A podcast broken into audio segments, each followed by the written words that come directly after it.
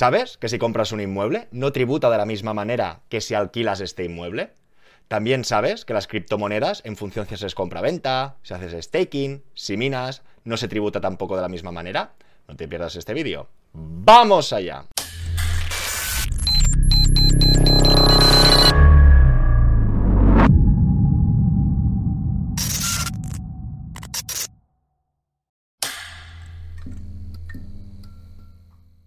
Hola a todas y todos, bienvenidos al Banquero del Pueblo. Recordaros que cuando lleguemos a 100.000 suscriptores nos veremos las caras. Y hoy vamos a hablar del IRPF, pero no vamos a hablar de confirmar el borrador o de cuestiones técnicas. La clase de hoy será práctica y concisa para que todo el mundo sepa, de más o menos manera, cómo tiene que tributar sus ingresos. Aún veo preguntas recurrentes, que alquilar un inmueble es más barato que venderlo, y cuestiones que son fiscales, que tenemos que entender un poquito el IRPF, cómo funciona, para entenderlo mejor. Empecemos. Informaros que hoy solo vamos a hablar del IRPF, el impuesto de renta de personas físicas. No vamos a hablar del IVA, no vamos a hablar del impuesto de patrimonio ni del modelo 720. Espero todos vuestros comentarios y preguntas y trabajaremos en ese sentido. La sesión de hoy no va a ser ningún máster en fiscalidad, que como sabréis tendríamos que pasar muchas horas. Hoy vamos a dar unas nociones claras, sencillas, para que todo el mundo sepa, en función de por dónde percibe esos ingresos, cómo tiene que tributar. O incluso daros las herramientas para programaros y que sepáis que si vais a hacer ciertas inversiones o queréis hacer ciertas especulaciones, que sepáis qué coste fiscal va a tener. Pensar que realmente el IRPF es sencillo. Tenemos dos brazos. Por un lado encontraríamos la base imponible general y por otro lado la base imponible del ahorro. Y esta general y este ahorro es lo que conforma nuestra declaración de renta.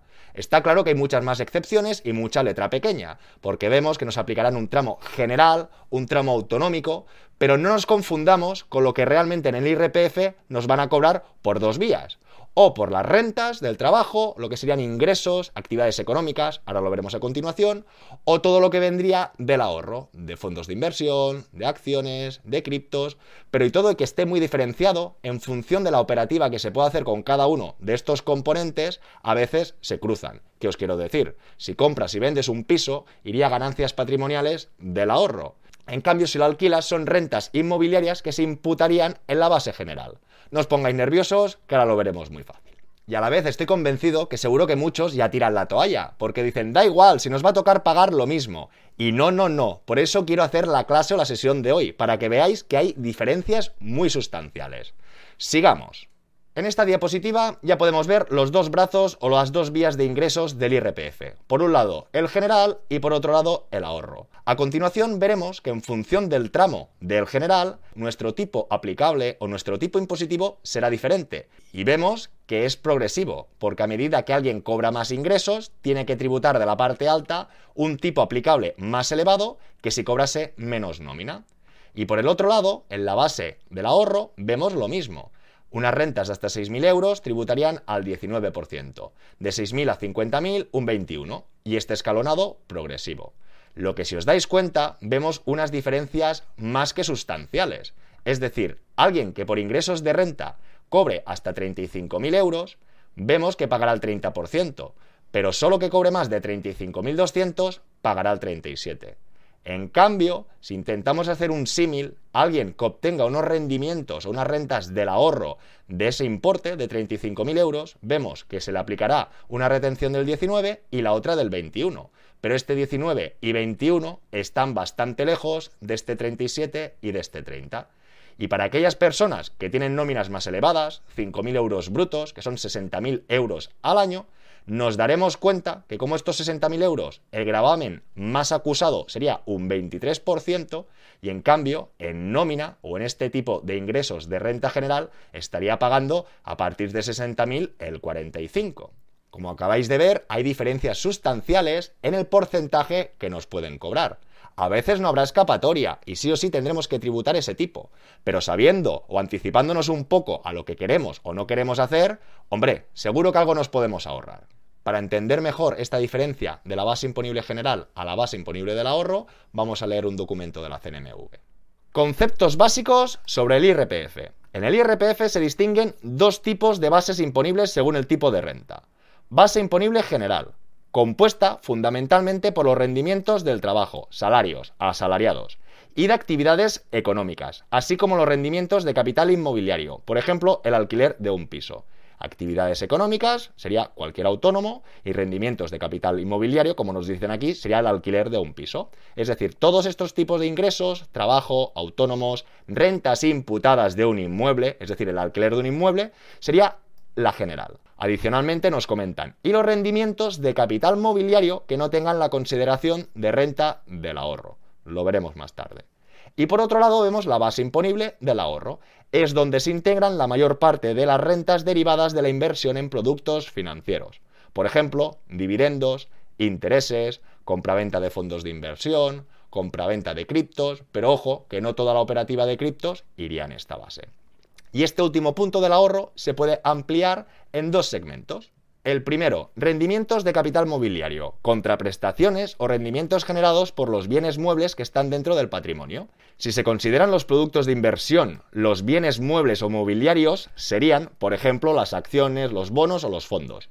Y los rendimientos del capital mobiliario serían los dividendos recibidos en efectivo por tener acciones o fondos o los intereses recibidos por tener bonos.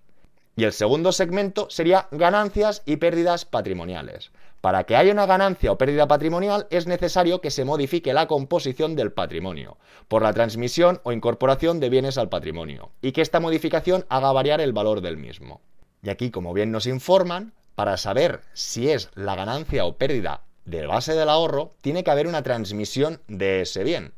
Si alguien, por ejemplo, percibe unos ingresos, pero no ha hecho ninguna compra-venta, muy probablemente irá a la renta general, como rendimientos del trabajo. ¿De acuerdo?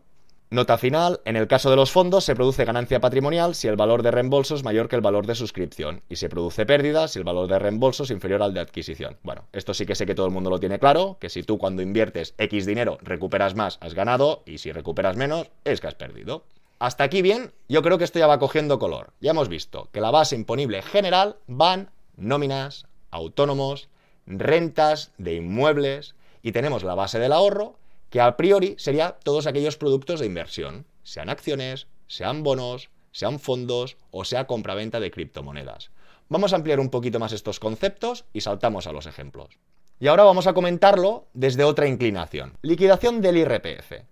Por un lado vemos un bloque y aquí otro bloque. Este primer bloque, tal como acabamos de decir, encontraríamos rendimientos del trabajo, Rendimientos del capital inmobiliario, alquiler de inmuebles. Y aquí rendimientos de capital mobiliario previstos en el artículo 24.4 de la ley del impuesto, que aquí nos dirían que se incluyen propiedad intelectual industrial, prestación de asistencia técnica, arrendamiento de bienes muebles, negocios o minas, subarrendamientos, cesión del derecho a la explotación de imagen, rendimientos de actividades económicas que serían autónomos y todo el tema de imputación de rentas, rentas inmobiliarias, transparencia fiscal internacional, cesión de derechos de imagen, etcétera, etcétera. Vamos a hacerlo a nivel básico. Como podréis saber, en función de la tipología de empresa, autónomo o actividad que se desarrolle, pueden cobrar muchas cosas. Pero habitualmente aquí la gente será autónoma o asalariada, tendrá un piso de alquiler y tendrá inversiones. Tampoco hace falta complicarnos mucho.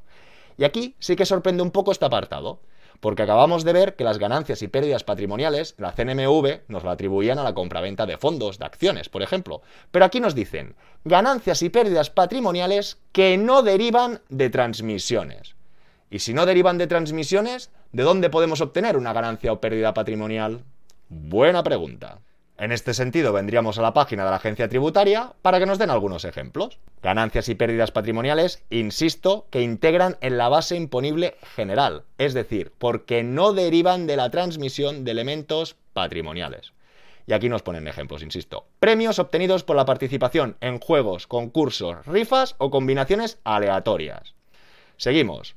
Subvenciones para la adquisición de viviendas de protección oficial Subvenciones o ayudas destinadas a la entrada de la vivienda habitual. Ayudas públicas. Ayudas públicas. Seguimos.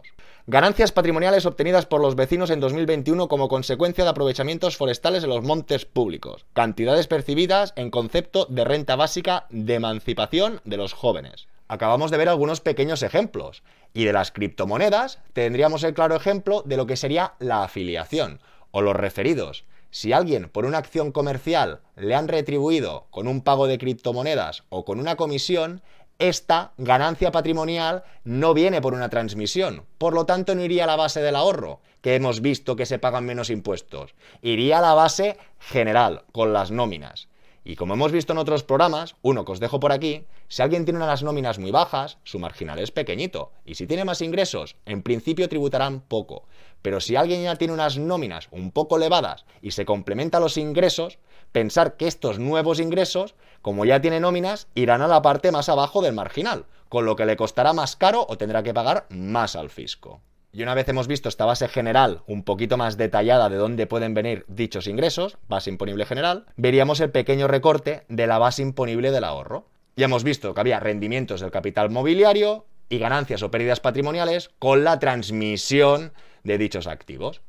Veríamos participación en fondos propios de entidades, cesión a terceros de capitales propios, operaciones de capitalización, contratos de seguro de vida o invalidez, rentas que tengan por causa la imposición de capitales, que serían productos de inversión, básicamente. Y por el otro lado, ganancias y pérdidas patrimoniales derivadas de transmisiones, que como ya hemos repetido, comprar y vender acciones, comprar y vender un fondo o comprar y vender criptomonedas.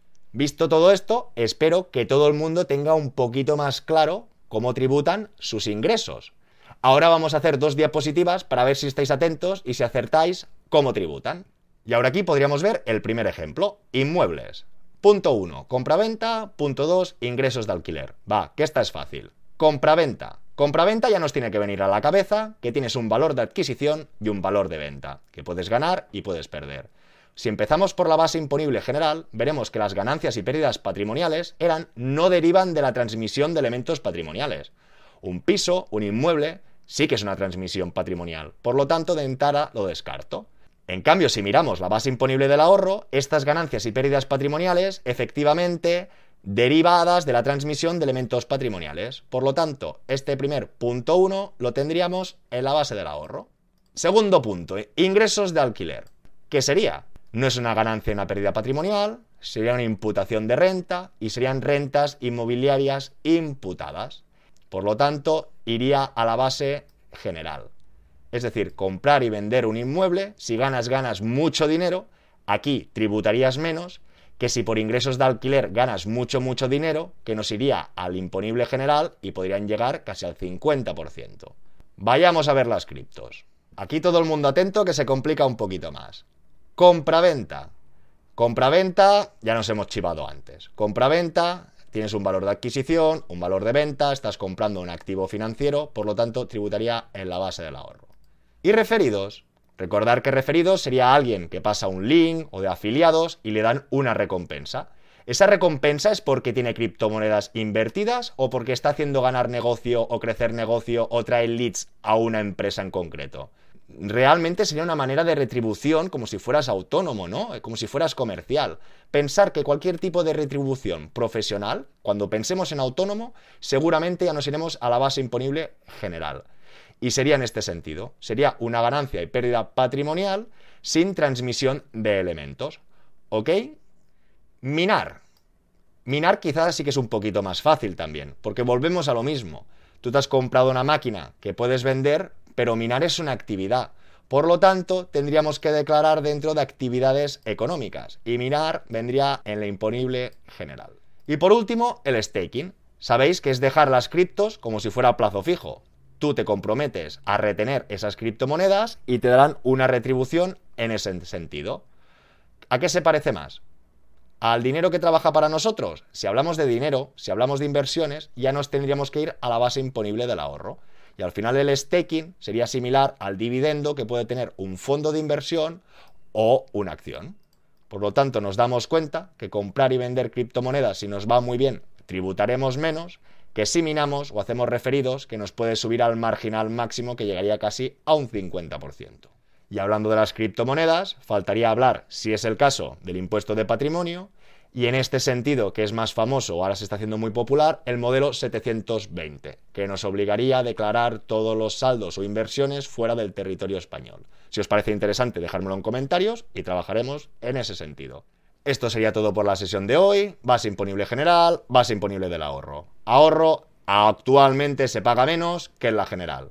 Ingresos del alquiler van en la general. Por eso hay que ir con mucho cuidado con esa fiscalidad para que nadie se piense que va a buscar un complemento de pensión, de nómina o de jubilación estupendo. De jubilación sí que cuadraría, porque pensar que si alguien tiene unas nóminas elevadas ahora y en la jubilación le bajan los ingresos, esos complementos de alquiler no van a tributar tanto. Pero por eso hago este tipo de programa, para llamar la atención y que todo el mundo sepa dónde está y hacia dónde va. Espero todos vuestros comentarios y preguntas, darle like y suscribiros y nos vemos muy pronto con más y mejor. Hasta luego.